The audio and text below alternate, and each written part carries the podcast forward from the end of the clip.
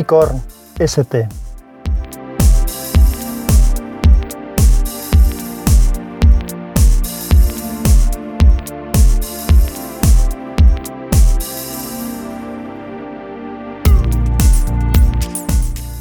Hola, soy Loni y este es el capítulo 28 de Unicorn.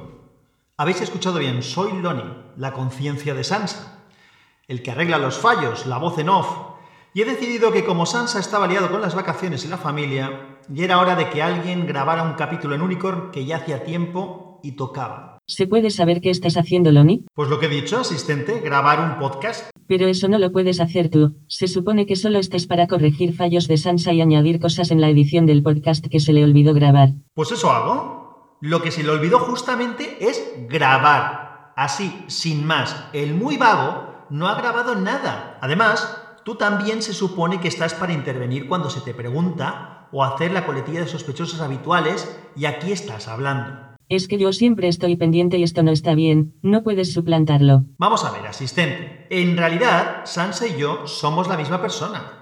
Así que deberías hacerme caso y dejarme grabar el capítulo. Vale, igual tienes razón. Por cierto, llámame Asis. Eso de asistente es muy largo. Pues Asis, estate calladita hasta el final y déjame grabar. Oye, ya que estás aquí y puedes hacer tantas cosas, te pido dos cositas. La primera es saber si puedes desconectarme el efecto eco y así será más cómodo de escuchar. Y busca en OneNote en los borradores de Sansa a ver si encontramos algún tema que podamos aprovechar. De acuerdo, puedo hacer las dos cosas. Dame un segundo. Ya tienes el efecto de reverberación desconectado. Hay muchísimos temas para capítulos apuntados. No te digo que es un vago el muy cabrón. ¿Acabas de censurarme? Claro, no puedo dejar que faltes al respeto, y ya he encontrado un tema de hace tiempo que puedes aprovechar. Te lo pongo en pantalla. Ya te vale. Bueno, gracias de todas maneras. Ahora calladita, ¿eh? En este capítulo voy a hablar de Google Plus y del microblogging. Y lo voy a hacer obviamente en primera persona, porque como ya hemos dicho, tanto Sansa como yo formamos parte de la misma entidad. Así que allá vamos. Al contrario que mucha gente, cuando salió Google Plus me pareció una alternativa excelente y que aportaba cosas muy interesantes. El concepto de los círculos era algo muy cómodo y conveniente. Tenía los grupos también y yo albergaba la esperanza de que se recuperaran funciones de Google Wave. Alguna función sí que está, como por ejemplo el tema de las encuestas, que apareció posteriormente, pero otras como el poder trabajar de forma colaborativa enlazando con Google Docs no está. Así que voy a empezar contando qué es lo que pienso que podría haber tenido Google Plus para ser mejor y qué fallos le veo y por qué no ha triunfado. Lo primero que creo que fue un error es el que empezara por invitación. Al menos que el alargara eso mmm, más de un par de días que habría sido lo suficiente. Independientemente de que se pueda generar algo de hype, algo de, de excitación o de interés general en el mercado o en, o en la blogosfera o como queráis, no me convence el que los servicios empiecen así. Y creo que me vais a entender fácilmente. Cuando entras por primera vez en un servicio como Google Plus, que es una red social y al que no se puede incorporar todo el mundo, lo que encuentras es un erial. Un desierto en el que no hay nadie. Y eso es muy malo para algo como una red social. Y puede transformar ese hype inicial en un comentario general de aquí no hay nadie, esto no merece la pena, etcétera, etcétera. Y eso es lo que pasó. En cambio, si todo el mundo puede entrar rápido, la situación es muy diferente. Y los comentarios podrían haber ido más desde el lado de lo que aportaba la, aplicación, qué características tenía, si era conveniente o no lo era. Otro gran error fue el tener que hacer una cuenta para entrar. Aunque esto no recuerdo si era así en Wave, tengo claro que sí que era que había que hacer una cuenta específica. Aquí no lo recuerdo. Luego sí que sé que Google Plus se convirtió en la cuenta general de, de Google y tal, pero creo que al principio había que hacer una cuenta. Perdonadme, no he investigado lo suficiente sobre el tema y Sansa no tenía las notas aquí. Lo suyo, como fue posteriormente, es que fuera un servicio al que se podía acceder desde cualquier cuenta de Google. Eso sí que es lo que tenía que haber sido desde el principio. Así habría habido mucha gente y no habría tenido esa sensación nunca de que aquí no había nadie. Por otro lado, tendría que haber estado más íntimamente relacionado con la cuenta de Google y con Gmail. Se habrían podido relacionar, por ejemplo, los grupos de Gmail con círculos de Google Plus, algo que sería comodísimo porque empezarías teniendo ya algo que te ahorraba trabajo, es decir, si ya te has preocupado de hacer unos grupos de contactos en Gmail, lo normal es que esos grupos de contacto tengan una cierta afiliación y que si tienes círculos en Google Plus y puedes acceder a esos grupos como círculos, o por lo menos que cuando creas un círculo puedas tirar de los grupos, es decir, este círculo lo voy a componer con el grupo de familiares y con el grupo de amigos, pues habría sido mucho, mucho más cómodo. Por ejemplo, otra cosa que habría sido muy útil en este sentido es que si enviabas al principio un, mensaje a un círculo de contactos y había gente en ese círculo de contactos que no tenía Google Plus, lo que recibían era un correo con esa nota. A mí eso me pareció muy, muy interesante, porque bien manejado habría sido una herramienta de comunicación excelente para hacer, pues bueno, pues, imaginad un grupo de gente que no quiere, hay gente que quiere participar en la red y hay gente que no quiere, pero bueno, tú lo tienes como una, un sistema de difusión de información. Me parece que era una muy, muy buena idea.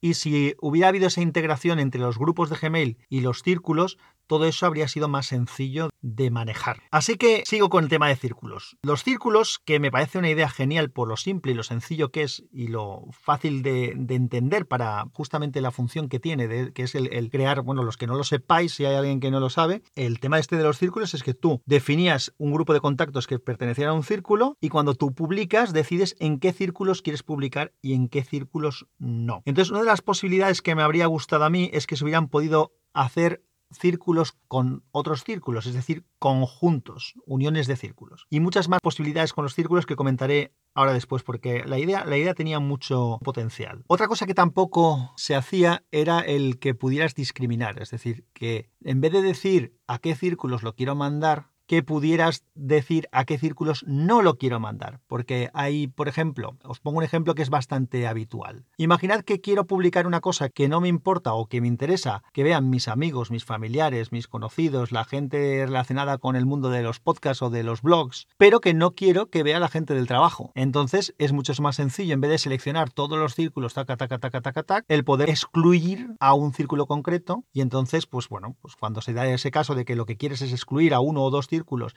y que el resto lo reciban, pues esa opción de excluir habría sido a lo mejor también útil. Bueno, vamos otra vez a los problemas de, de Google Plus. Cuando Google Plus nació, Facebook ya estaba muy establecido, así como Twitter. Yo pensaba y sigo pensando que lo que tenía que haber hecho Google Plus en aquel momento era ofrecer algo diferente, que de alguna manera sí que lo hacía, pero utilizable desde el primer momento, que ya hemos explicado que no lo era. Así que lo que voy a decir también es otra serie de cosas especiales que tenían que haberlo hecho diferente y que no lo hicieron. Google Plus tendría que haber sido un cliente de Facebook y Twitter, como lo estáis escuchando. Es decir, cuando nació Google Plus, si Google Plus hubiera podido ser cliente de Twitter y Facebook, tú podrías haber utilizado esa nueva herramienta, ese nuevo centro donde publicar las cosas para otras redes sociales, como para seguir todo lo de las redes sociales que estabas siguiendo. Pero utilizando esa nueva herramienta que era el Google Plus, con sus círculos, con sus ventajas, con su conexión con tus contactos, sin tener que poner los contactos en Facebook y cosas de este tipo. Esto yo sé que hay gente que piensa que es como que si lo haces así no vas a tener nunca rendimiento, pero pensemos en cuál es la filosofía de Google. Google lo que quiere es que la gente esté en sus plataformas y tener movimiento. Si tú llevas todo el movimiento de tus redes sociales a Google Plus, aunque no dejes de utilizar Facebook y Twitter, pues eso ya es una ventaja. Luego la comodidad de uso y las prestaciones que podían haberle, haberle dado a Google Plus pueden hacer que vayas decantando la balanza hacia su lado y que vayas usando menos las otras plataformas. El caso es que la realidad es que Google no lo vio así y no creó Google Plus como un cliente nativo de las otras redes sociales. Pero sí que salieron extensiones para Google Plus que lo permitían. De hecho, yo tuve un par de extensiones en las que me permitía tener en Google Plus tanto el Facebook como Twitter, como el propio Google Plus, evidentemente. Eso me era muy cómodo porque yo publicaba una cosa y diría que decía que la quería publicar en el círculo este, en el círculo este, en Twitter y en Facebook, y automáticamente se publicaba. Y por otro lado, el timeline de Facebook y de Twitter también lo podía ver en la aplicación de Google Plus. Entonces sí que se, era una cosa cómoda, aunque no era nativa, pero era una cosa cómoda. El problema es que esas extensiones dejaron de funcionar con el tiempo, no sé si fue un problema de APIs o de qué, o de actualización, y bueno, y lo dejé estar. En ese momento yo ya tenía un grupo de gente de algo de más de vida ya dentro del propio Google Plus, y por lo tanto, pues yo seguí usando Google Plus como un servicio más. De hecho, como ya digo, el problema para mí es que lo tenía que haber hecho Google de forma nativa. Permitidme que retome el tema de los círculos que he dicho que haría anteriormente, y recordar que si se aprovecharan las, las APIs, como decía, de Facebook y de Twitter y de otros servicios también, como pueda ser Pocket o Instapaper, por ejemplo. Si los pudiéramos tener como un servicio más al que compartir o que poder crear un círculo, por ejemplo, con esos servicios que fuera redes sociales, sería muy cómodo cuando tú publicas, pues publicar a ese círculo de redes sociales y automáticamente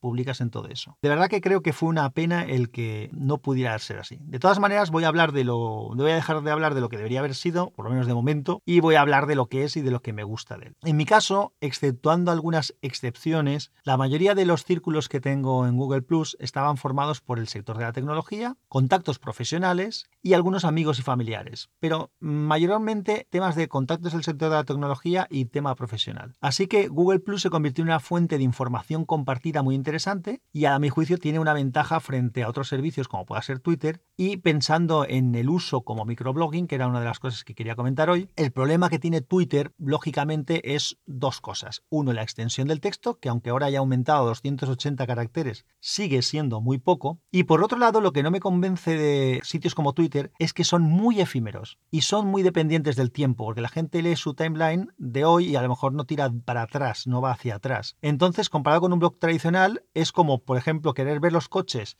y fijarte en qué coches pasan en una autopista frente a tener una exposición donde están los coches allí que puedes ver con detenimiento y fijarte en todos los detalles. Así que igual ves los actuales cuando estás mirando ahí, pero no los ves poco tiempo y no te puedes recrear y además pierdes los que ya los que ya han pasado. Así que esa parte para pensando en un tema de crear un contenido que tenga una cierta continuidad en el tiempo, pues Twitter, por ejemplo, no, no es válido, aunque a mí es una aplicación que me gusta, un servicio que me gusta bastante, pero no me vale para eso. Google Plus podría ser un servicio que de verdad hubiera sustituido, por ejemplo, a un blog para alguien que no quiere meterse en un rollo de hacer un blog, pero sí que quiere escribir artículos, con las ventajas además de la difusión e interacción que tiene la red social frente al propio blog, porque una de las cosas que a la gente le desmotiva muchas veces de los blogs es la ausencia de comentarios. La gente no suele comentar en los blogs. En cambio sí que comentan en un sitio que está pensado justamente para la interacción y el comentario. Entonces, el publicar tus cosas en un sitio como Google Plus puede darte mucha más interacción y también lo puedes difundir de una manera más adecuada o más conveniente. Lo que pasa es que Google Plus no tiene la posibilidad de, o sea, aunque tengas posibilidad de hacer un texto largo, no tienes posibilidad de darle un formato a texto, de poner más de un enlace y que ese enlace se quede ahí enmarcado, de poner imágenes, o sea, hacer una especie de, de formato tipo página web o blog, eso no se puede hacer. Evidentemente lo que podemos hacer es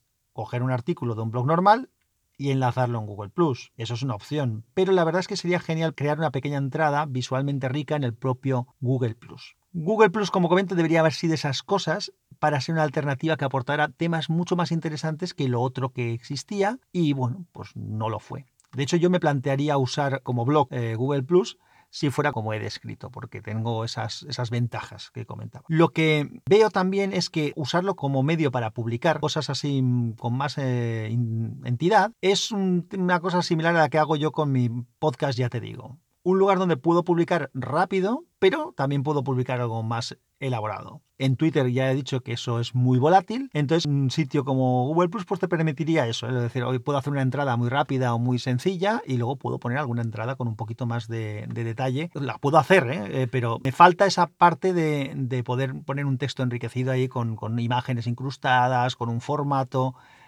pero bueno, es lo que hay. Al final lo que, lo que hice yo es eso que, estoy comentando, lo que habrá hecho toda la gente que lo habrá usado, eh, publicar algunas cosas con sus enlaces y con sus imágenes, pero no incrustados, otras compartirlas desde el blog o desde otros sitios. Y bueno, si he de confesar, la realidad es que el uso de Google Plus eh, en mi caso ha ido perdiendo fuelle, probablemente por el uso de otras cosas y porque el tiempo que tengo es limitado y entonces pues tienes que ir, vas, vas decantando el tiempo que dedicas a unas redes o a otras, así que cada vez lo uso menos y hace tiempo que no publico, pero es un servicio que de verdad a mí me gustaba mucho, me gusta mucho más que cualquiera de los otros que hay y creo que con unos detallitos podría haber sido realmente cojonudo. Por si tenéis curiosidad de, de qué hago en otro tipo de, de redes sociales, pues eh, Facebook os diré que apenas lo utilizo y además hace mucho tiempo que no, que no publico nada, no, no, me acaba, no me acabo de hacer con, con, Facebook. Y Instagram tenía una cuenta, no tenía cuenta y abrí una hace poco, pero no la he usado. Y me estoy planteando cerrarla. Así que en redes sociales básicamente lo que hago es eh, escribir alguna cosa en Twitter, en el canal de Slack de WinTablet y en los grupos de Telegram y de WhatsApp. En las notas del episodio tenéis los enlaces del grupo de Telegram y los datos de contacto del podcast. Loni, ¿eso no me toca a mí? No, no necesariamente, no tiene por qué tocarte a ti, lo puedo decir yo. Pero bueno, dale, suelta, suelta todo el rollo. Os informo de que Sansa creó un nuevo podcast que se llama Podcastinando, y que lo que hace es unir lo que se publica aquí en Unicorn, y lo que se publica en Ya Te Digo. El podcast de Ya Te Digo, tiene mucha más frecuencia de grabación que Unicorn, así que os aconsejamos que os suscribáis porque así tendréis en un solo feed los dos podcasts y más contenido. El feed es http feeds.fedburner.com barra podcastinando. Lo tenéis en las notas del episodio. La otra opción es que ya sabéis que este es un podcast asociado a la red de sospechosos habituales. Suscríbete con este feed, http bit.ly barra sospechosos habituales. Gracias, Asis. Pues nada más, eh, hasta el próximo podcast. Si no lo grabas Ansa, volveremos nosotros. Un abrazo.